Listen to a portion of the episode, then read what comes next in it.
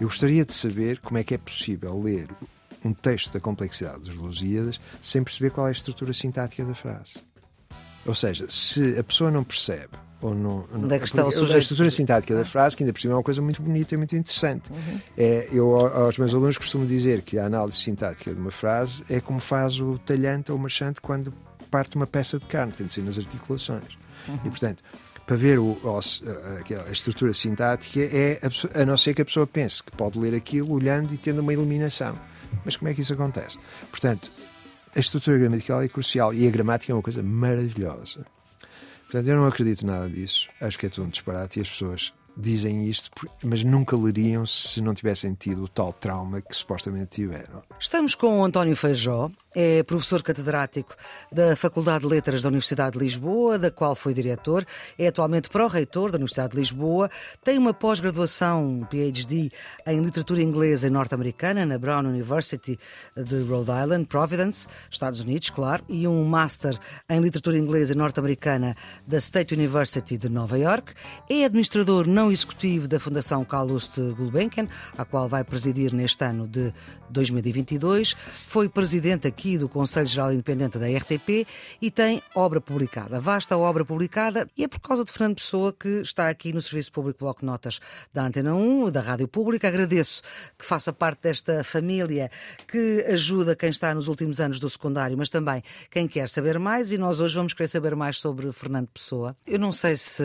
se poderia ser uma pergunta que saísse no exame, se bem que nós analisámos exames também para, para fazer estas conversas, para ver o que é que sai nos exames, mas não sei se pedem a relação entre Pessoa e Camões. Ela existe? Existe, claramente. Aliás, Pessoa não existiria sem Camões?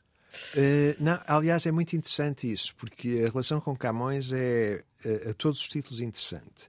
Desde logo porque os primeiros textos que, que Pessoa publicou em português são uma série de ensaios em 12, 13 que ele publicou sobre a poesia portuguesa do seu tempo. São ensaios críticos. É 12, aí que ele- 1912, 1913. e é aí que ele anuncia o surgimento a curto prazo do super, do super Camões. Isto é, faz uma descrição de- do, do que tem sido a história da literatura portuguesa até ao seu tempo, descreve o poeta maior do seu tempo como sendo Teixeira de Pascoais, que é, aliás, um dos maiores poetas europeus, diz Pessoa, e depois diz que o caminho agora, o espaço está aberto ao aparecimento de um super Camões.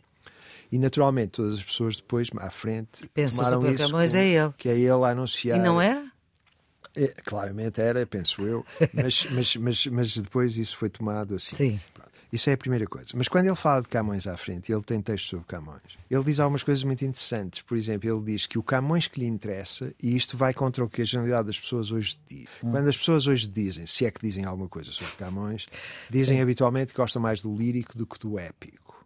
E Ou Cam- seja, dos versos, do do- Alma Minha, Gentil Exato, Partiste, muito do mais que do que dos Lusíadas. as armas e os barões assinalados. E o, e o Pessoa diz, e eu acho que ele tem razão, que é muito mais interessante. O épico é que é o, é o maior. É uma... Isto agora eu podia fazer aqui uma digressão interessante sobre o facto da maior parte das pessoas em Portugal dizerem que não leem os Lusíadas ou ficaram desconcertados com os Traumatizados. Lusíadas, traumatizados porque Por causa faziam divisão das orações. Eu isso estou, eu estou sempre a dizer isto aos meus alunos, eu rio-me sempre quando ouço isto Porque? por duas ou três razões, há que aliás que talvez valha a pena referir. A primeira é esta: se a essas pessoas não tivesse sido pedido que dividissem orações, portanto, a presunção, estão eles a dizer-nos, é que hoje à noite, em vez de ver o Big Brother, iam para a cama ler os Lusíadas. Eu duvido seriamente disso, primeiro.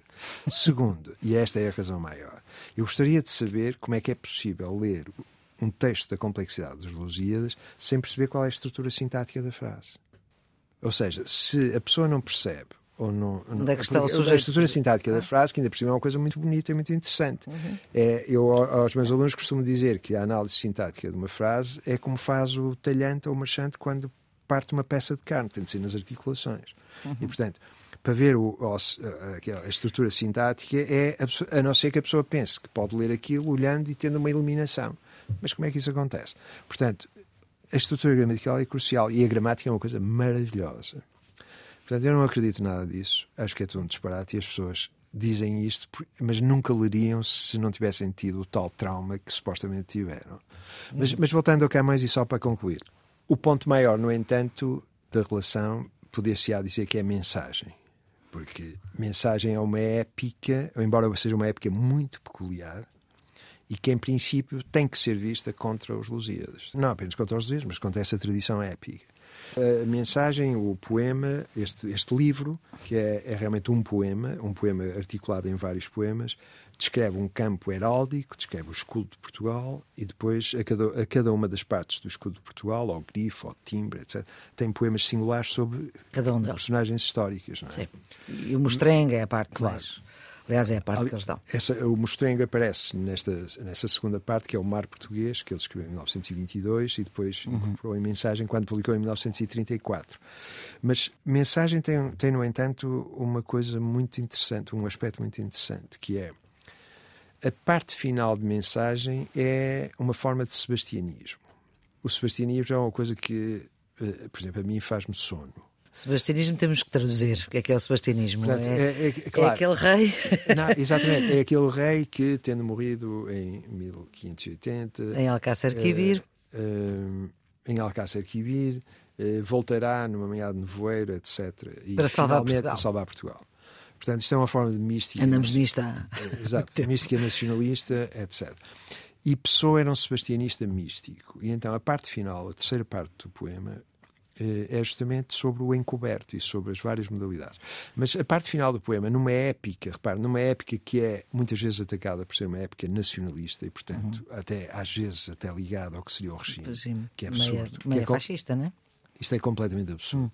Mas esta épica acaba numa nota altamente melancólica sobre a degradação em que o país vive. É, a frase falta cumprir Portugal, não é? Exato, mas, é, mas o, o, que, o que as pessoas esquecem é que a parte final é uma, de uma melancolia de tom, de expressão uhum. muito profunda sobre a degradação em que Portugal vive desde os Filipes, portanto, desde o fim em 1580. Portanto, aliás, ele chama, interessantemente, há textos em que o Pessoa refere a dinastia dos Braganças, etc., como ainda uma dinastia filipina. Uhum. Porquê? Porque desde 1580 que nós. Mas este, esta, esta parte final de mensagem. Uhum é a constatação de um estado de decadência português, nacional. É a constatação de um estado de prostração. É a melancolia disso. Depois há ainda mais complicações, mas. Talvez ficar por aqui. Só pergunta final por uma curiosidade. Como é que um professor de literatura que toda a sua grande investigação foi à volta da literatura inglesa e norte-americana, depois veio parar a especialista em pessoa? Ele também escreveu em inglês, mas claro, não pode não, ser não, só isso. Não, não, Aliás, o inglês do Pessoa é o que menos me interessa. A poesia inglesa do Pessoa é o que menos me interessa. Exceto uma ou duas coisas é o que menos me interessa. Não, eu aí acho que a razão central para isso é muito simples, que é há um historiador de arte inglês que diz uma coisa muito interessante. Diz, eu não tenho um campo de estudo, porque não, um campo de estudo, uhum. porque não sou uma vaca. O que é que ele quer dizer com isso? Realmente há um confinamento a campos de estudo, a campos disciplinares, etc. Eu nunca consegui fazer isso. Eu, aliás, eu e muita gente. Claro. Outros, é? Sim. Portanto, o... Mas eu tive sempre interesse por outras literaturas. Aliás, há uma coisa muito interessante que é, em Portugal hoje há uma espécie de febre anglo-saxónica. Toda a gente hum. é anglo-saxónico. E... Depois de termos sido muito francófonos. Muito é? francófonos. É? E deprecia-se, por exemplo, a cultura francesa, francesa, e a literatura francesa. Do meu ponto de vista, a cultura e a literatura francesa são, no mínimo, tão fortes como a inglesa. Ou seja, pelo contrário, tenho uma imensa admiração pelos autores franceses, pela literatura uhum. francesa, pela cultura francesa. Pela língua, que é maravilhosa. E, e, realmente esse tipo de divisão é uma divisão que para mim não faz sentido, qualquer sentido. Quer dizer, a divisão por nacionalidades. E a curiosidade de muita gente olharmos para coisas muito diferentes. Certo. E, portanto, quando eu cheguei ao Pessoa, o, o que me atraía no Pessoa era o facto de haver alguém que em português tinha a dimensão de, do meu poeta favorito em, do século XX em língua inglesa, o Yeats, por exemplo. Hum. Era pensar, isto é a mesma dimensão, é a mesma, é a mesma coisa, é a mesma, o mesmo brilho, é a mesma. Uhum. Ou até, ou, ou, ou até talvez exceda. E ser em si um universo de uma riqueza extraordinária.